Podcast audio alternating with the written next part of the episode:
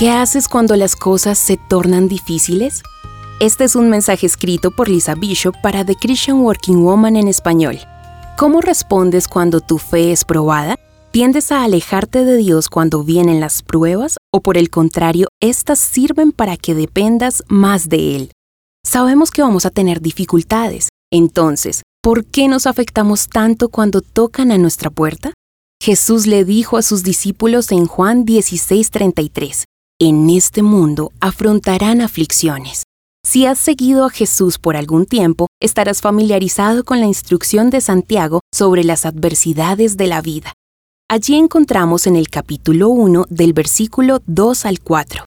Hermanos míos, considérense muy dichosos cuando tengan que enfrentarse con diversas pruebas, pues saben que la prueba de su fe produce perseverancia y la perseverancia debe llevar a feliz término la obra, para que sean perfectos e íntegros sin que les falte nada. También dice en Santiago 1:22, no solo escuchen la palabra de Dios, tienen que ponerla en práctica, de lo contrario, solamente se engañan a sí mismos. Jesús nos dejó estas enseñanzas para llevar una vida que refleja una fe genuina. Sabemos que cuando llegan dificultades o tribulaciones no es fácil reflejar y actuar como nos enseña la Biblia, pero allí es donde somos probados y aprobados para crecer espiritualmente. Sentir sumo gozo al enfrentar problemas es contradictorio y no tiende a ser nuestra primera reacción. A nadie le gusta sufrir, pero esta es una oportunidad para que Dios perfeccione y complete la valiosa construcción del carácter que ha comenzado en ti.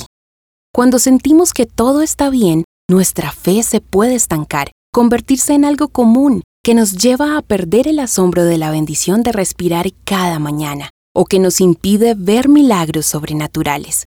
Humanamente no queremos atravesar por el fuego que nos va a purificar. Sin embargo, las pruebas son oportunidades para ejercitar nuestra fe y confiar en la soberanía de Dios.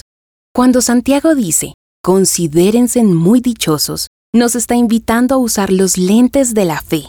Así podremos cambiar nuestra forma de pensar, por consiguiente, nuestra forma de hablar, y lo más importante, entender la perspectiva de Dios frente a las dificultades. No estoy diciendo que las adversidades son fáciles, pero persevera creyéndole a Dios. Aunque no lo veas, Él está contigo, obrando a tu favor. No desfallezcas. Encontrarás copias de este devocional en la página web de christianworkingwoman.org y en español por su presencia radio.com. Búscanos también en tu plataforma digital favorita, estamos como The Christian Working Woman en español. Gracias por escucharnos, les habló Mónica Mateus con la producción de Sara Durán.